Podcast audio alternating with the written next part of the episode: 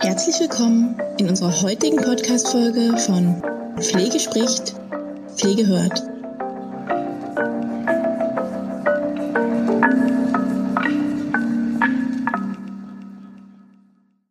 Herzlich willkommen zu unserer heutigen Podcast-Folge, in der es um das Ausbildungskonzept geht. Wir haben uns überlegt, ähm, da wir die letzten Monate ja nichts anderes gemacht haben als Praxisanleiter Refresh Weiterbildungen ohne Ende am Stück für euch konzipiert. Also wir haben noch andere Dinge gemacht, aber letztendlich war das ein großes, äh, großes, großes Fokusthema durch die neue Pflegeausbildung, durch das neue Gesetz. Ist ja jetzt gefordert, dass die Praxisanleiter einen 24-Stunden-Refresh machen in einer berufspädagogischen Fortbildung, wo eben nochmal pädagogische Inhalte angeschaut werden. Das haben wir die letzten acht Monate gemacht und dabei ist uns aufgefallen, dass das Thema Ausbildungskonzept immer wieder ein großes Thema war und auch noch nicht so in Gänze verinnerlicht wurde, worum es da geht, beziehungsweise noch nicht ganz klar ist, wo da der Fokus ist oder wer das machen soll. Deswegen haben wir gedacht, wir machen zu dem Thema nochmal einen kurzen Podcast für euch. Einmal nochmal schauen, okay, was, was ist das Ganze? Wer kümmert sich darum? Was ist der Job der Praxisanleiter dabei? Was ist Leitungsaufgabe? Und wie kriegen wir das Ganze zusammen? Ja, das Ausbildungskonzept. Also das Ausbildungskonzept ist der wesentliche erste Schritt eigentlich dafür eine qualitätsgeleitete betriebliche Ausbildung zu, ja, zu etablieren eigentlich. Und wirklich auch dazu zu bringen, dass neue Strukturen, die ja jetzt vorhanden sind mit der neuen Pflegeausbildung, auch in der Einrichtung ankommen. Also es, es geht eben darum, dass die Ausbildung gewertschätzt werden soll, die Auszubildenden sollen gewertschätzt werden und auch die Arbeit der Praxisanleiter. Also letztendlich geht es auch um eine berufspolitische Komponente sozusagen, die hiermit angeschaut wird dass Ausbildung eben nicht nur als Mehraufwand gesehen wird oder als notwendiges Übel, wie es teilweise so ist, sondern wirklich als Personalentwicklungsmaßnahme, weil die Leute, die wir hinterher fertig ausgebildet haben, das sind unsere mit neuen Mitarbeiter, das sind eure neuen Mitarbeiter, die letztendlich ja auch die eigene Arbeitsbelastung vermindern, wenn sie fachlich kompetent sind und einfach ein gut ins Team integrierter Kollege wirklich werden. Also es kommt darauf an, dass man eben die Auszubildenden in Zukunft ähm, ja, innerhalb der besten Bedingungen im Unternehmen eigentlich auch bindet und dazu damit dann auch vermindert, dass die Auszubildenden ja wechseln wollen oder nach der Ausbildung dann sagen, okay, ja, war nett bei euch Leute, aber irgendwie habe ich nicht genügend Anleitung bekommen und ähm, so richtig strukturiert war das Ganze hier auch nicht. Also ich habe ja in meinen ganzen Facheinsätzen, in meinen ganzen ähm, Einsätzen irgendwie andere Dinge noch gesehen. Also gucke ich mal, was es noch so auf dem Markt gibt. Ja, also das Ausbildungskonzept, was ist das letztendlich? Also es bildet auf der betrieblichen Ebene das Fundament der Ausbildung.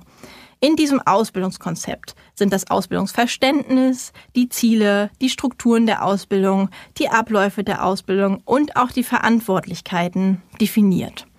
Das heißt, mit diesem Ausbildungskonzept, das gefordert ist, ich sage es jetzt nochmal ganz deutlich, das ist keine, keine Wahl oder man kann das nicht machen, sondern das Pflegeberufegesetz sagt ausdrücklich, es gibt einen Ausbildungsplan, einen betrieblichen, und es gibt ein Ausbildungskonzept. Und dieses Ausbildungskonzept ist nicht nice to have, sondern dieses Ausbildungskonzept ist eine Grundlage, die da sein muss, um ausbilden zu dürfen.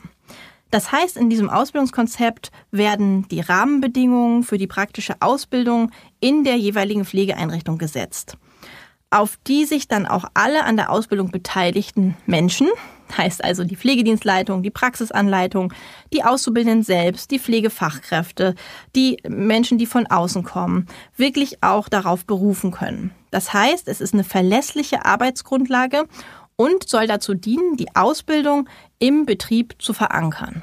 Was ist hier denn wichtig? Also hier ist wichtig, dass in diesem Ausbildungskonzept auch wirklich ähm, dieser betriebliche Ausbildungsplan mit integriert ist. Das heißt, es ist wie so ein Fahrplan, in dem Ausbildungskonzept sollte dieser, dieser betriebliche Ausbildungsplan so mit verankert sein, dass jemand, der das Ausbildungskonzept liest, auch weiß, aha, okay, ähm, so läuft Ausbildung in, in diesem, also in meinem oder eben entsprechend in dem anderen Betrieb ab. Das heißt, wie sehen wir Auszubildende?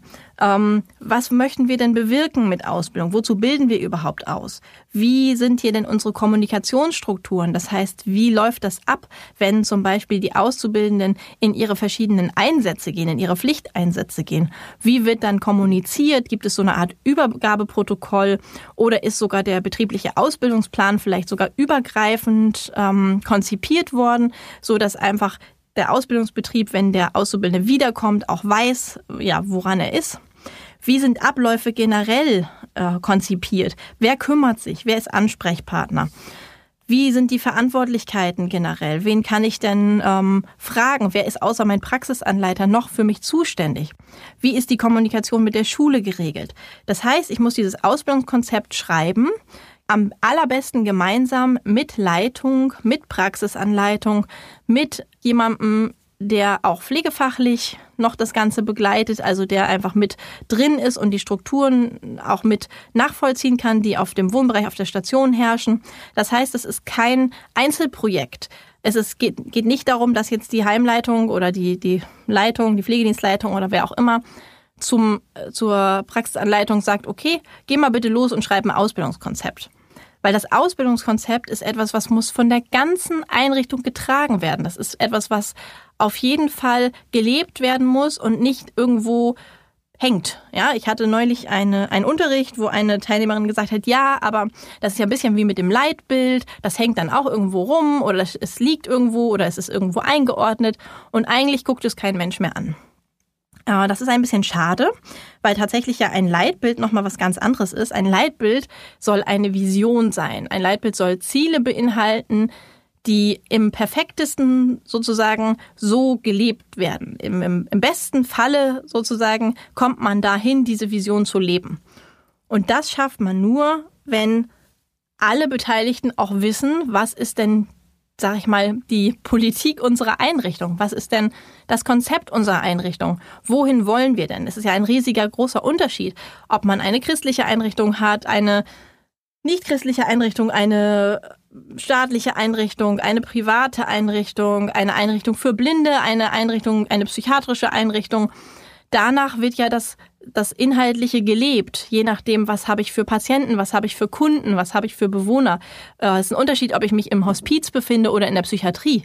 Da kann das Leitbild so viel an der Wand hängen, wie es möchte. Wir werden Unterschiede merken. Und warum merken wir Unterschiede? Weil sozusagen der Geist der Arbeit ein komplett anderer ist. Ich mache mal ein Beispiel. Wir haben eine Einrichtung hier bei uns in Lübeck, die hat eine, ein etwas anderes Konzept. Und zwar involviert die ihre Bewohner in ihre Entscheidungen. Und zwar komplett. In, insoweit, dass sie sogar mitbestimmen können über Einstellungen, über Kündigungen, über verschiedenste Aspekte, die den Alltag bestimmen. Ähm, das heißt, dieser Bewohnerbeirat, der wöchentlich zusammenkommt, der sorgt dafür, dass Entscheidungen intern getroffen werden. Und diese Entscheidungen, die ja auch die Bewohner betreffen, letztendlich von allen mitgetragen werden. In diesem, äh, in, in diesem besonderen Konzept, da muss ich mir das Leitbild gar nicht angucken, sondern da komme ich in die Einrichtung und ich merke, dass hier etwas gelebt wird, weil die Stimmung ist anders, weil die, die Abläufe sind anders, der, die ganze Art und Weise, auch die Beteiligung der Bewohner am Thema Essen zum Beispiel oder am Thema Pflege generell oder am Thema Ausflüge oder Freizeitgestaltung, ist eine ganz andere als in vielen anderen Häusern, die ich kenne. So, hier das Beispiel, okay, das Ding hängt nur an der Wand. Nein, das hängt nicht nur an der Wand, sondern hier ist es so, ähm, ich weiß gar nicht, ob die Mitarbeiter das überhaupt kennen. Also ich weiß gar nicht, ob die Mitarbeiter das überhaupt gelesen haben schon mal, sondern die Mitarbeiter sind da eingestellt, haben da angefangen zu arbeiten und dadurch, dass der Rest des Hauses dieses Leitbild lebt, sind sie eben mit in diesen Schwung reingekommen. Und diese Vision, die da mal jemand hatte am Anfang, wird dadurch gelebt, dass jeder Einzelne seinen Platz kennt und weiß, was er zu tun hat und weiß, wie sozusagen der Geist der Einrichtung ist. Und so, in diesem besten Falle, so sollte es auch später mit einem Ausbildungskonzept sein. Das heißt, ich komme als Auszubildender in eine Einrichtung und ich merke, okay, wie wird Ausbildung hier gelebt? Welchen Stellenwert hat Ausbildung? Bin ich mit im Dienstplan eingetragen? Bin ich mit meiner, mit meiner Praxisanleitung zusammen? Ist es möglich, ähm, die Ausbildung so kreativ zu strukturieren? Merke ich, dass alle Mitarbeiter auch wissen, aha, hier wird Ausbildung so gelebt, hier ist Ausbildung wichtig, hier geht es darum, dass die Struktur auch stimmt, hier habe ich Spaß und Freude an der Ausbildung und hier wird mir auch insofern etwas geboten. Natürlich muss ich als Auszubildender auch etwas bringen, darum, darüber reden wir gar nicht jetzt, aber hier wird mir etwas geboten und zwar etwas, wo ich es schaffen kann, diese drei Jahre Ausbildung gut zu schaffen und Freude dran zu haben und meine Kompetenzen zu erlangen, die ich brauche. Also es geht darum, dass der Auszubildende auch wirklich das Gefühl hat, ja, ich komme hier an und so ist äh, Ausbildung für mich äh, gut, so fühlt sich das gut an, so bin ich motiviert, so selbst wenn es mal anstrengend ist und das ist es, Pflege ist anstrengend und es wird passieren, dass Leute ausfallen, es wird passieren, dass dass äh, es mal eng wird, es wird passieren, dass die Strukturen nicht so glatt laufen, wie das eigentlich ja, vielleicht auch geplant ist oder wie es perfekt wäre.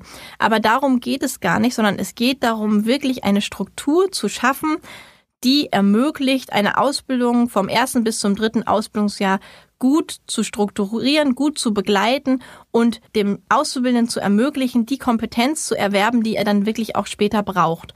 Und da kann, da kann noch so ein Chaos zwischendurch mal herrschen, wenn es eine Grundstruktur, ein, ein Weg geht. Ja, das ist ja wie vergleichbar wie, wie mit dem Schiff, das eben durch den Sturm fährt. Auch da geht nicht immer alles glatt und trotzdem gibt es ja eine Richtung. Und dieses Ausbildungskonzept soll diese Richtung vorgeben. Das heißt, mit diesen Dingen, die ich vor, vor, zu Anfang genannt habe, es ist ein Fundament der Ausbildung. Es soll das Ausbildungsverständnis wiedergeben. Wie, wie sehen wir hier Ausbildung? Es soll die Ziele mit verankern. Es soll die Strukturen vorgeben und die Abläufe und die Verantwortlichkeiten, so dass einfach klar ist für jeden, der in diese Einrichtung kommt, okay, so läuft das hier ab. Ganz wichtig ist natürlich, dass wenn sich alle zusammensetzen, das heißt Einrichtungsleitung, Pflegedienstleitung, vielleicht auch eben Wohnbereichs- oder Stationsleitungen und Praxisanleiter, dass wenn dieses Ausbildungskonzept geschrieben ist, dass dann auch die Möglichkeit besteht, das in, ja, nicht dann in, in irgendwo hinzuheften, sondern dass dann gesagt wird, okay, wir machen das so, jetzt machen wir für alle unsere Mitarbeiter einmal eine Infoveranstaltung oder einen Infoabend oder eine Infostunde oder ähm, eine kleine Weiterbildung, wo ganz klar jedem Beteiligten gesagt wird, okay, wir haben ein Ausbildungskonzept, wir möchten weiter ausbilden, weil wir brauchen Fachkräfte, wir möchten weiter ausbilden, weil es ist uns wichtig, äh, auszubilden und dieses Ausbildungskonzept einmal allen vorzustellen. Das heißt, dass es einfach allen transparent gemacht wird, weil es bringt einfach nichts, das schönste Ausbildungskonzept zu schreiben und die Mitarbeiter dann aber nicht abzuholen. Weil die Mitarbeiter sind diejenigen, die das Ganze mittragen. Die Mitarbeiter sind diejenigen, die wissen müssen, wann geht der Auszubildende mit der Praxisanleitung mit und warum und was machen die da überhaupt?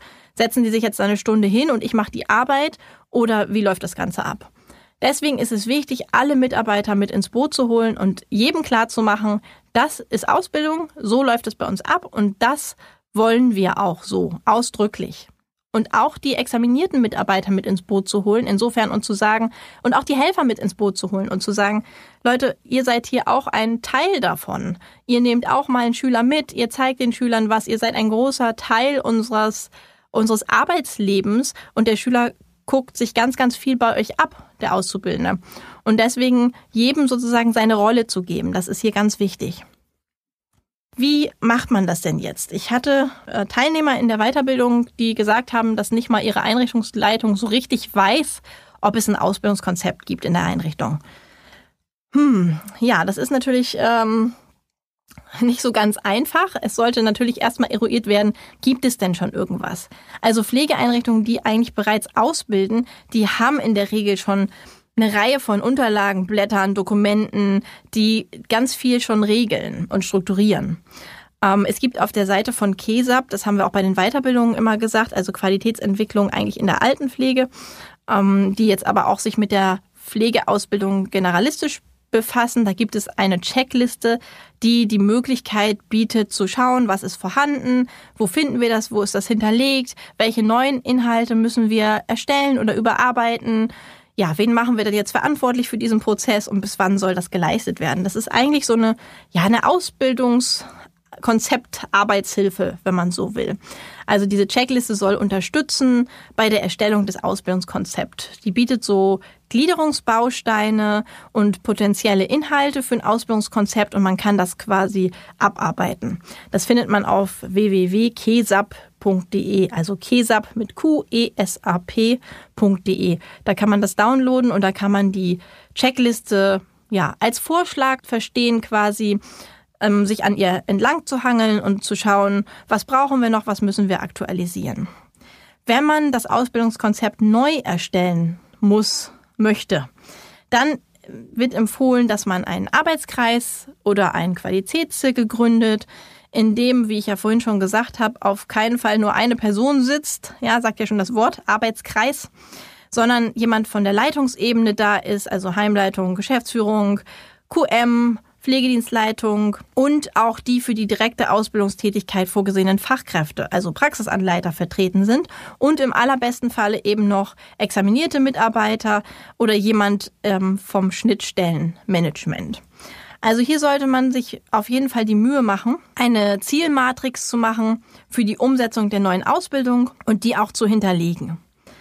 Also es ist ganz wichtig, das Ganze einmal neu zu durchdenken und dazu zählen auch in erster Linie die Bedingungen für die Praxisanleitung. Also das heißt, sie benötigt ja in Zukunft ähm, ein bisschen anderen gesetzlich vorgegebenen Zeitrahmen als vorher. Es ist gesetzlich festgelegt, dass zehn Prozent der für die Ausbildung vorgesehene Zeit für die Anleitung der Auszubildenden zur Verfügung gestellt werden muss. Wir haben in vielen Weiterbildungen, jetzt in vielen Fortbildungen ganz genau darüber gesprochen, was sind diese zehn Prozent, was beinhaltet das? Geht es auch, dass ich in dies, innerhalb dieser zehn Prozent vielleicht einen Schüler und einen Auszubildenden losschicke, den alleine was erarbeiten lasse oder vielleicht mit einer Fachkraft mitschicke für was Spezifisches wie Wunden oder Schmerz? Ja, das gehört alles mit da rein, aber trotzdem muss das ja geplant werden. Das heißt, ich muss an der Methodik arbeiten, ich muss an der Organisation arbeiten, ich muss die Rahmenbedingungen schaffen, ich muss den Dienstplan anpassen, ich muss Verständnis haben, auch bei den anderen examinierten Mitarbeitern, dass diese Anleitungszeit, die jetzt fest verankert ist im Gesetz, auch gegeben werden kann. Da drin sind auch Planungskorridore quasi für Aufgaben wie Planungsaufgaben, Reflexionsgespräche, administratorische Aufgaben und das alles muss im Dienstplan verankert werden. Das heißt, es ist in vielen Häusern mittlerweile schon so, dass es sowas wie eine Ausbildungsbeauftragte gibt, also ein übergeordneter Praxisanleiter, der entweder als Stabstelle oder wenn das nicht geht, zumindest verantwortlich gemacht wird für diese ganzen Planungsaufgaben und für die administrativen Aufgaben, die zwar auch Anleitung mit übernimmt, aber schon so ein bisschen übergeordnet drüber schaut. Das ist tatsächlich empfehlenswert, da jemanden zu haben, der ähm, aus der anderen Perspektive da nochmal weiter drauf schaut. Das entlastet auch die Fachkräfte vor Ort und es geht eben darum, wirklich zu schauen, wie organisieren wir das so, dass das in unseren Pflegealltag mit hinein verwoben wird und nicht als extra Arbeit quasi ähm, ja wie so ein großes äh, Schwert über einem hängt, sondern es geht darum, dass man wirklich schaut, wie können wir das so in den Praxisalltag verweben, wie können wir methodisch so arbeiten, dass es sich einfach fügt und dass die Schüler das bekommen, was sie brauchen. Und ein Verständnis haben für diesen handlungsorientierten Rahmen, für dieses handlungsorientierte Arbeiten. Wir haben, als wir über die Methoden gesprochen haben, schon mal ein, an ein Thema, an einem Thema angekratzt und zwar ist es das Thema unterschiedliche Lernsettings. Lernsettings sind ja das quasi, wo Lernen stattfindet. Und im, in der neuen Pflegeausbildung ist es ja so, dass auch empfohlen wird, mit Lernsituationen zu arbeiten. Eine Lernsituation ist etwas, was möglichst nah dran ist am Arbeitsalltag, was dann in ein Fallbeispiel umgewandelt wird, was praxisnah ist. Und aus diesem Fallbeispiel werden quasi Aufgaben für die Auszubildenden konzipiert zu verschiedenen Themen, zu den Kompetenzen, die erworben werden sollen, damit der Auszubildende sich innerhalb des Arbeitsalltags der Sachen quasi nähert. Das heißt, wenn wir jetzt das Beispiel haben, wir haben hier das Thema Dekubitusprophylaxe und der Auszubildende bekommt einen Arbeitsauftrag dazu, vielleicht sich mal eine 30-Grad-Lagerung anzuschauen und mal zu schauen, wie liegt denn der Bewohner oder der Patient, was, was nimmt er wahr, was ist wichtig, also so Wahrnehmungsaufträge. Das sind alles Sachen, die eine Kompetenzanbahnung bringen, aber und die viel stattfinden, aber die häufig gar nicht so bewusst einfach als Anleitung zählen. Deswegen ist hier wichtig, sich nochmal als Praxisanleiter auch bewusst zu machen, okay, was ist denn auch alles Anleitung? Anleitung ist ja nicht nur Demonstration, Imitation. Anleitung ist nicht nur, ich stelle mich ans Bett und mache was vor und der Auszubildende macht es nach, sondern Anleitung ist ja viel mehr. Anleitung ist eine Vorbereitung einer Sache, eine Nachbereitung, eine Reflexion. Anleitung ist ein Wahrnehmungsauftrag. Anleitung kann ein Gespräch sein. Also hier auch offener werden in Bezug auf diese 10 Prozent. Nochmal zurück zum Ausbildungskonzept. Also zunächst ist es hilfreich, wenn ich eins wirklich neu schreiben muss, eine Standortbestimmung vorzunehmen, zu gucken, was hat sich bewährt bisher, was soll so bleiben, was ist verbesserungswürdig. Ja, und alles mit Blick auf diese neu geordnete Ausbildung. Was muss hier geändert werden? Ähm, man muss sich unbedingt mit den Rahmenbedingungen vertraut machen. Es ist wirklich notwendig, einmal zu schauen, was sagt das Gesetz. Ähm, ich bin jetzt auch nicht der größte Paragraphenfreund, aber trotzdem ist es auf jeden Fall unabdingbar, sich einmal die Ausbildungs- und Prüfungsverordnung anzuschauen und sich einmal das Pflegeberufegesetz vorzunehmen. Da einmal reinzuschauen, was ist denn hier jetzt aktuell, was betrifft mich denn überhaupt als Praxisanleitung? Also das ist wirklich so geschrieben, das kann man sehr, sehr gut verstehen. Das ist sehr eindrücklich von den ähm, Überbegriffen, die unter den Paragraphen stehen. Es ist wirklich einfach, sich das einmal zur Hand zu nehmen und zu gucken, okay, was ist denn hier jetzt eigentlich gefordert? Da kann man auch wichtige Hinweise von den Pflegeschulen erhalten. Die müssen sich ja auch mit den Neuordnungen befassen. Ist ja logisch, die erstellen die curricularen Bedingungen. Also hier ist es einfach wichtig, zu Netzwerken und in Kontakt zu gehen.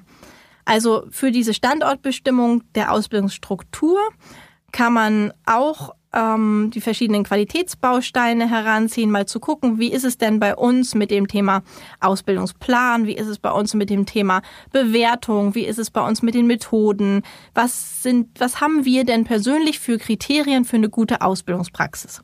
Haben wir da schon was formuliert oder gibt es da noch gar nichts? Da kann man anfangen, in so einem Arbeitskreis vielleicht mit einem Brainstorming mal zu gucken, okay, was, was versteht ihr denn unter guter Ausbildung? Was wollen wir unbedingt hier bei uns leben? Was wollen wir integrieren? Einfach kreativ sein und da mal weggehen von diesem, okay, wir müssen hier was konzipieren, das soll irgendwie irgendwo wieder stehen und fertig. Sondern hier geht's um Kreativität, hier geht's um Ideen, darum, was kann wirklich, was kann realistisch gelebt werden. Es soll ja kein keine weitere Karteileiche sein, sondern es soll etwas sein, was für alle das Ganze vereinfacht.